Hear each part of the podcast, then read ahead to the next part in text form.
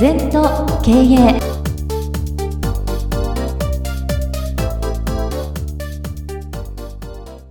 全と経営では皆様からのご感想やご質問お待ちしております。LINE でお友達になっていただきメッセージを寄せください。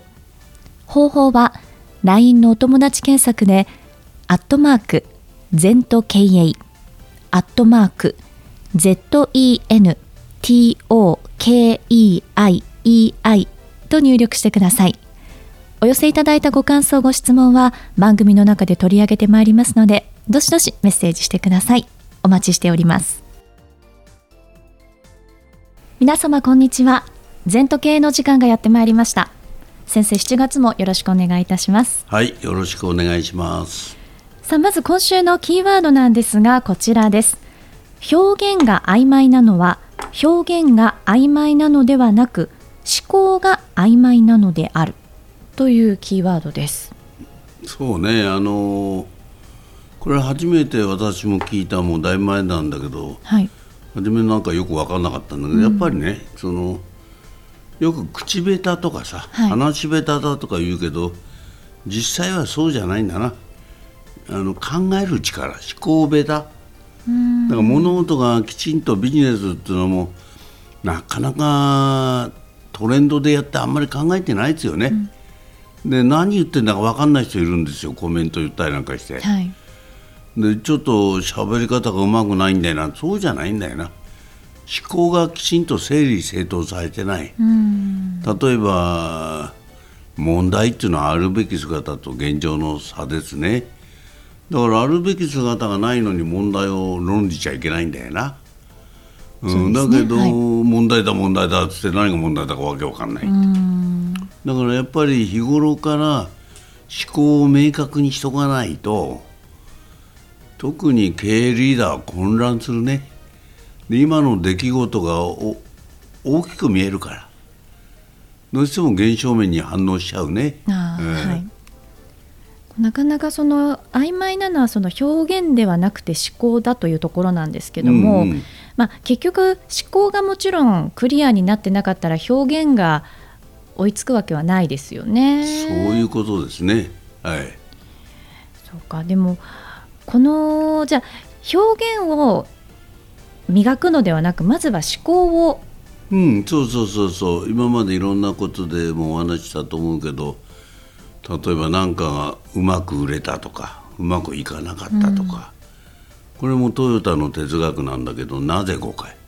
なぜうまくいったんだと、うん、うん、12345というねうまくいった原因死因をつかむとさ次がうまくいくじゃない、はい、うまくいったからいいんだってやっちゃうとね。そうですよね、うん、だからそういうやっぱり思考訓練というのはかなりしてないと、うん意外に特に日本人はイエスノーがはっきりしませんね。それから、こうグレーゾーンみたいなのが随分ある、はい、で禅っていうのはもうはっきりしてんだよ。花はくれない柳は緑。ね。花っていうのは赤なんだよって、柳は緑なんだよって。これ大事ですね、はい初めから黄緑とかさ赤緑なんていうふうなことを使っちゃうとね分かんないですよ。混ぜりゃ結局そうなんだけどまず緑と紅をはっきりしようと、はい、それで混合色が分かればいいんだけど初めからなんかこう中間色みたいな話ばっかりが多いですね。そうですね。それは思考が曖昧なんだよな。うんなんかこうなかなか考えるっていうようなところででこれも訓練なんですかね？思考という。あのね訓練ですね。でみんな考えてって頭でぼーっと考えてるのね。これは妄想なんですね。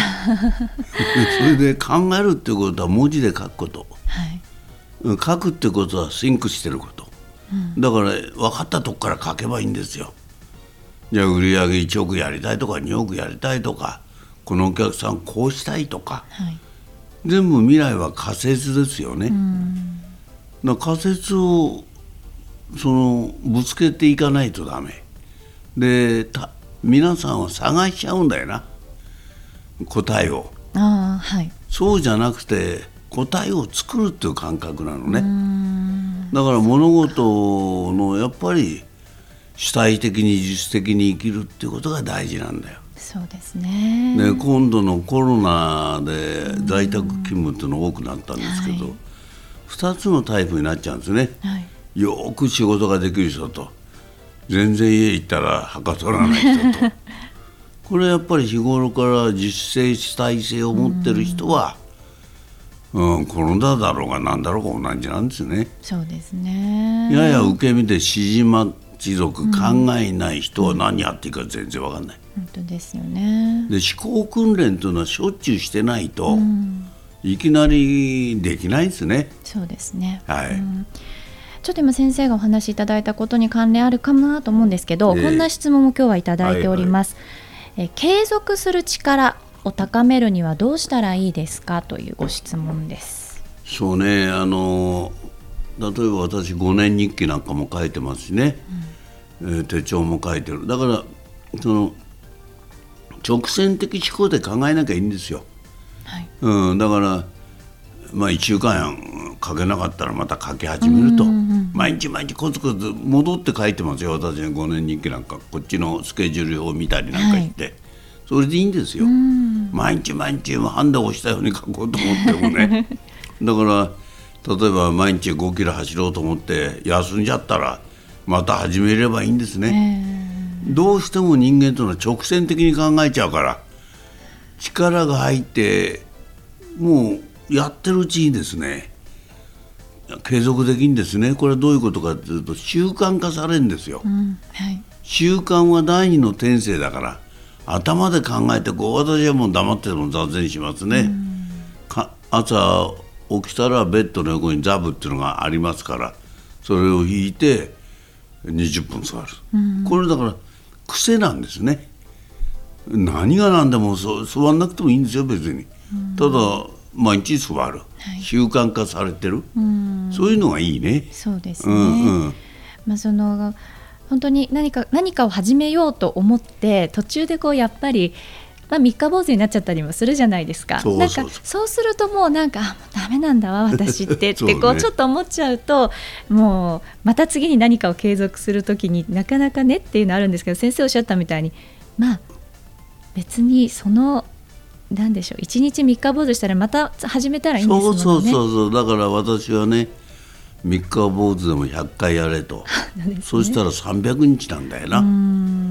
だからうちの師匠にも若い時言われたよ。キャンペーンなんかやって頑張ってもう疲れたと、じゃあ一回旗を下ろせと、はい、ジェット機を下ろせばいいんだよ。上げたら絶対上げなきゃいけないっていうのは固定概念なんだよ。そうですよね。でまた元気になったら上げろってなるほどなと思って。それでいいんです。それの繰り返しで仕事の筋筋力がついたり、はい、継続力がついたり、意志力がつくのね、はい、だからあんまり心配しなくても行ったり来たりやってるうちに、だんだんパワーが出ますから、はい、一番いけないのはガーッと気合い入れてやってすぐやめちゃう。そういう人多いですね、ね、頑張りすぎてね。それからマラソンなんか急にやって体壊すね。そうですよね、うん、だから徐々に徐々にやればいいね、はい、無理しないで。はい。ぜひ参考になさってみてください。さあ今週は先生に表現が曖昧なのは表現が曖昧なのではなく思考が曖昧なのである。こちらをもとにお話を伺ってまいりました。ありがとうございました。はい。二度とない人生だから今日も輝いていきましょう。